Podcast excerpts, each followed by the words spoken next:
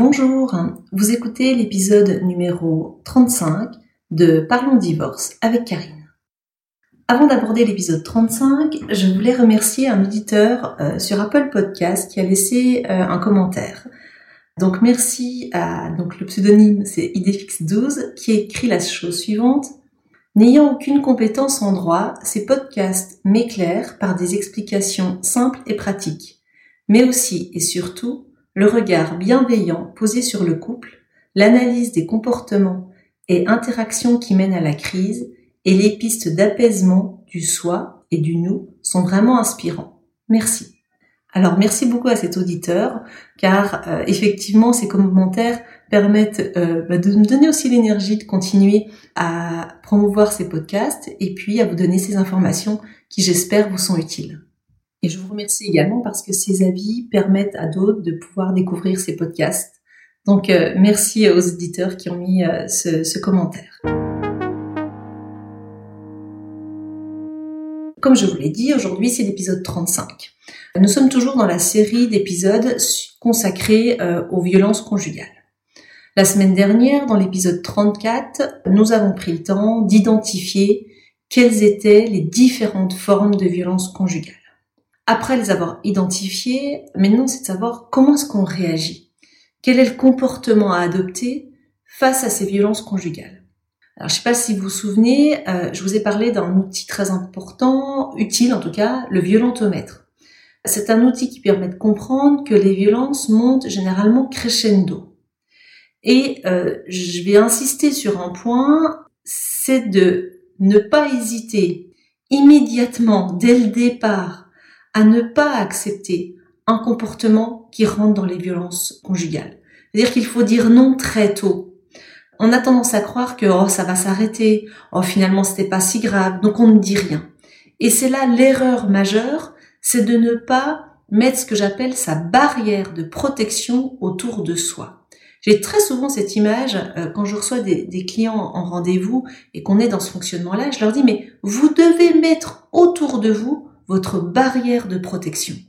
Et c'est quoi une barrière de protection? Une barrière de protection, c'est la capacité de dire non lorsque quelqu'un a un comportement déplacé vis-à-vis de vous. C'est la capacité de dire non, je n'accepte pas la façon dont tu me parles. Non, je n'accepte pas ce que tu me demandes parce que ce n'est pas respectueux de ma personne. Et cette capacité à dire non, elle est extrêmement importante. C'est comme poser des limites avec des enfants. C'est pouvoir dire non, ça on n'a pas le droit. Et ce dont on n'a pas le droit dans une relation de couple, et j'en dire même d'amitié dans une relation de travail, c'est le manque de respect.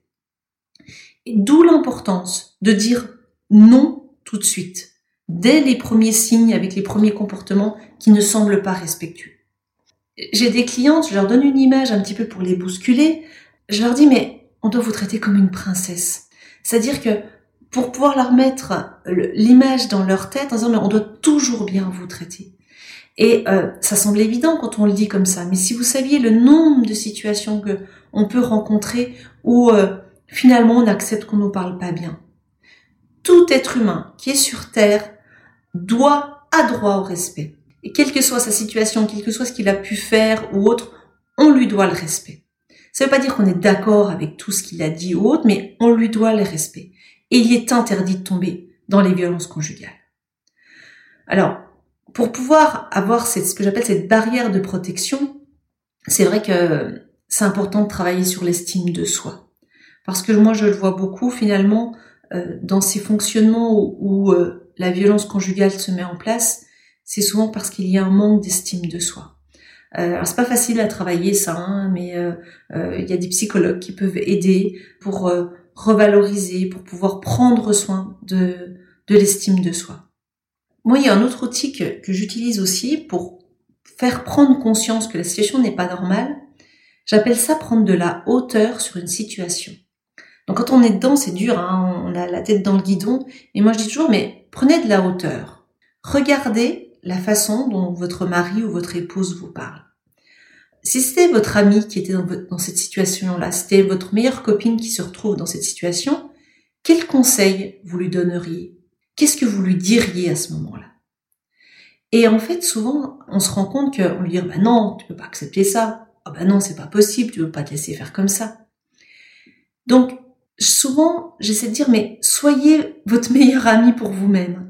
Soyez la meilleure amie qui vient dire, non, non, mais là, attends, tu peux pas laisser dire ça. Tu peux pas le laisser agir de la sorte. Tu dois dire non. L'importance de pouvoir mettre cette barrière de protection autour de soi. Et de ne pas non plus, euh, souvent on cherche à, à, justifier le comportement de l'autre en disant oui mais il était fatigué ou autre. J'insiste, rien, absolument rien ne peut justifier un comportement déplacé, soit verbalement, soit physiquement. Rien ne le justifie. Et il est important de dire non très tôt pour éviter cette augmentation, cette montée euh, en cascade. Et on peut le dire toujours très calmement. Hein. On peut dire, ben non, j'accepte pas ça. Non, je suis pas d'accord avec ça. Vraiment, poser ses limites, c'est important. C'est se respecter soi-même. Et puis, je vais plus loin, c'est, peut-être rendre service à l'autre aussi, que de dire non.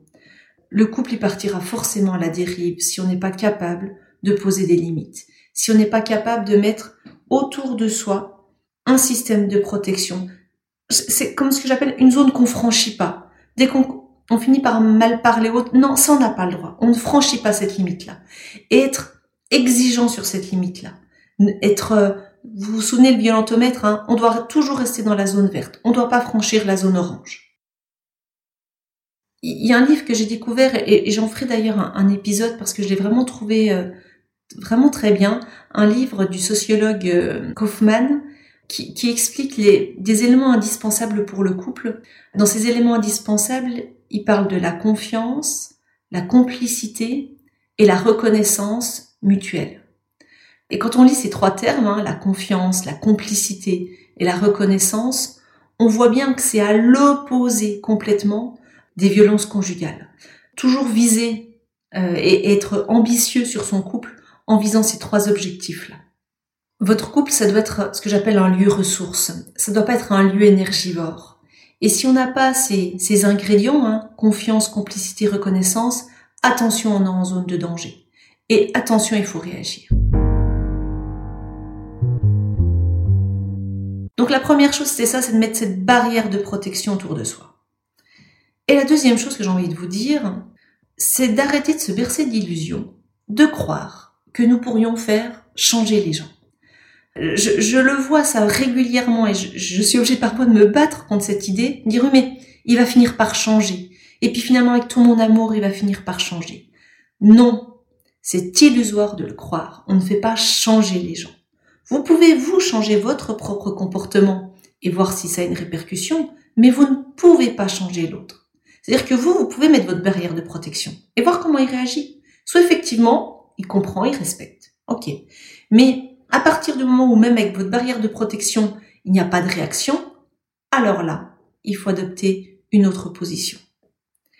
Et donc, si cette fameuse barrière de protection que vous avez tenté de mettre, eh bien, malgré tout, l'autre continue d'essayer de la franchir. Je vais être très clair avec vous. Il faut partir. À partir du moment où le conjoint, la conjointe ne respecte pas, ne vous respecte pas, et commet des violences conjugales, il faut partir. C'est important pour votre sécurité, c'est important pour votre vie. Alors c'est difficile de partir quand on subit des violences conjugales. C'est extrêmement compliqué parce que on est vidé de toute énergie. Et pour partir, pour pouvoir quitter quelqu'un, il faut beaucoup, beaucoup d'énergie. Alors vous allez me dire, mais comment on fait? Parce que on n'a plus du tout d'énergie, et puis en même temps il faut partir, mais euh, on n'y arrive pas. C'est déjà reconnaître que oui, on n'a plus d'énergie et que oui, tout seul, on ne peut pas partir. D'où l'importance. Et, moi, je vois pas d'autre solution que de demander de l'aide. Vous ne pouvez pas, quand vous êtes sous le coup de violence conjugale, trouver l'énergie seule. Alors, peut-être, hein, mais c'est compliqué, trouver l'énergie seule de partir. Demander de l'aide. Il existe maintenant de nombreuses associations il existe de nombreux professionnels qui peuvent venir en aide. On peut parler déjà des amis. Rien que le fait de discuter avec des amis, vous allez vous rendre compte que vous pouvez avoir du soutien, de la famille, qui pourront peut-être vous aider pour vous héberger. Des associations d'aide aux victimes. Moi, je trouve vraiment qu'on a de nombreuses associations qui luttent contre les violences conjugales. On a un numéro d'urgence, hein, le 3919, qui vient aussi en aide euh, pour toutes les femmes qui sont victimes de ce genre de violence. Et on a la gendarmerie et la police. Allez tout simplement expliquer ce qui vous arrive et de déposer une plainte. Mais vous allez voir, dans ces cas-là, votre cerveau, il va essayer de vous trahir un petit peu. Il va vous donner toutes les raisons de ne pas le faire. Votre cerveau, il va venir vous dire non mais je peux pas partir parce qu'il y a les enfants, je peux pas partir parce que j'ai pas assez d'argent, et puis aussi tout simplement parce que j'ai peur. Et ce sont ces trois arguments qui reviennent souvent les enfants, l'argent et puis la peur. Alors tout d'abord par rapport aux enfants. Je le dis très clairement. Il est plus dangereux pour des enfants de rester dans un système de violence conjugale plutôt que de subir un divorce. Donc il faut enlever cette croyance qu'il est préférable de rester au sein du couple pour les enfants. Absolument pas. Laisser des enfants témoins de violence conjugale peut entraîner des conséquences extrêmement lourdes psychologiquement pour eux. Donc il faut les sortir de ce schéma-là. Il faut les protéger parce qu'ils subissent également ces violences. Donc l'argument des enfants n'est pas un bon argument. L'argument de l'argent. Effectivement, c'est difficile. Il suffit qu'on n'ait pas de travail, que ce soit monsieur qui ait le salaire ou inversement, c'est compliqué de partir. Vous pouvez aller écouter mon épisode 30 que j'ai fait à ce sujet-là. Je me suis un petit peu euh, énervée et mise en colère quand j'avais entendu des propos qui disaient que quand on était au SMIC, on ne pouvait pas divorcer. Et dans cet épisode, je vous explique tout ce qui est mis en place au niveau de la loi française pour aider ceux qui veulent divorcer, même en ayant des moyens financiers très faibles. Donc aujourd'hui, on a un système français qui est fait de sorte que si vraiment on veut partir, si on veut divorcer, il est possible de le faire. Donc l'argent, pareil, c'est pas encore le motif qui devra vous retenir. Même s'il va venir dans votre tête, je le sais, votre cerveau va vous donner cet argument-là. Mais moi, je vous le dis, il existe des solutions. L'autre élément qui va venir, et c'est le plus difficile, hein, c'est la peur. La peur de se dire que l'autre va être encore plus violent. Cette peur, elle est, elle est naturelle et, quand on a subi des violences, c'est normal qu'elle soit présente. Il faut l'accueillir, cette peur déjà, en prendre soin, et peut-être se dire que plus on attend, plus le risque va augmenter, et que ce n'est pas en ne faisant rien qu'on va contenir ce risque. Et il faut oser, comme je vous l'ai dit tout à l'heure, par rapport à cette peur, oser aller parler. Aller parler parce qu'on a quand même un système judiciaire qui tente quand même. Il n'est pas parfait ce système, j'en ai bien conscience, mais quand même, il y a des choses qui sont mises en place. Première chose qui, est possible, c'est déposer une plainte en gendarmerie ou euh, à la police par rapport à ce que vous avez subi. La deuxième chose qui est possible, c'est de demander une ordonnance de protection auprès du juge aux affaires familiales. Pour cela, c'est plus simple de passer par un avocat qui effectuera les démarches et n'oubliez pas qu'il existe l'aide juridictionnelle. Hein. Si vos ressources sont trop faibles pour pouvoir payer un avocat, il existe le système de l'aide juridictionnelle. Donc, une ordonnance de protection qui va interdire l'autre conjoint de rentrer en contact avec vous. Et puis là, dernièrement, il y a eu ce qu'on appelle le, Grenelle sur les violences conjugales. Il y a un nouveau dispositif qui est mis en place, qui me semble une très bonne solution, euh, à savoir le bracelet anti-rapprochement. Donc euh, cette disposition a été validée et euh, il sera possible de demander la mise en place de ce bracelet, ce qui permettra, euh, si jamais le conjoint, la conjointe se rapproche pour commettre des violences, d'envoyer un signal et de prévenir les services de l'ordre pour éviter ces violences. Donc le chemin, il est difficile et il est compliqué. Il est long. Et à mon sens, il est difficile de faire ce chemin tout seul, sans une aide psychologique. Acceptez d'aller parler, acceptez de vous faire aider par un psychologue. J'ai essayé de reprendre un petit peu ce qui me semblait les, conseils importants à donner dans ce genre de situation. Maintenant, je voudrais aussi donner éventuellement quelques conseils à des personnes qui sont aux côtés ou qui peuvent côtoyer des personnes victimes de violences conjugales. La première chose qu'aura besoin une personne victime de violences conjugales, c'est que vous l'écoutiez sans la juger. Évidemment, elle, même elle le sait qu'elle doit partir. La personne qui subit ça se doute bien, mais si elle le fait pas, c'est que c'est compliqué. Donc plutôt que de juger le comportement, de dire mais je comprends pas, pourquoi tu pars pas, ça l'aidera pas. Si vous voulez vraiment aider quelqu'un qui subit ce genre de situation, écoutez-la, faites-la parler et posez des questions. En quoi tu as peur? Qu'est-ce qui t'inquiète? Plutôt que de venir tout de suite, je veux dire, euh, balancer un conseil en disant mais tu devrais faire ceci ou cela. Être vraiment une source, être un lieu d'écoute sans jugement. Là, vous apporterez véritablement une aide à la personne qui est victime des violences conjugales. Parce que pour pouvoir sortir des violences conjugales, il faut pas que l'entourage vous dise attention, c'est dangereux, il faut en sortir. Il faut déjà le ressentir soi-même. Et pour que d'un seul coup, à l'intérieur de soi, naisse la force pour pouvoir partir. Donc voilà, si vous côtoyez des personnes euh, qui sont dans cette situation, soyez vraiment un lieu d'écoute et puis euh, inviter ces personnes que vous pouvez euh, rencontrer à aller voir une association, à aller déposer plainte, les accompagner éventuellement pour le dépôt de plainte, mais toujours sans jugement. Voilà, on arrive à la fin de cet épisode euh, qui est un épisode important parce que euh, les violences conjugales, et on en a entendu beaucoup parler ces derniers temps, sont une réalité, sont une réalité et mènent à des situations extrêmes euh, il y a de nombreuses personnes, alors plus de femmes effectivement, mais ça concerne également les hommes. C'est pour ça que je parle bien de violence conjugale, pas uniquement sur les femmes, mais également sur les hommes. Alors effectivement, les statistiques sont là et ce sont les femmes qui sont le plus victimes de ces violences conjugales. On a un nombre effectivement important de personnes qui décèdent sous les coups d'une violence conjugale. Donc ce sujet est important et il me semble, voilà, nécessaire d'en faire trois épisodes et la semaine prochaine, nous essaierons de faire de la prévention. Comment est-ce qu'on peut éviter d'arriver à ce genre de situation?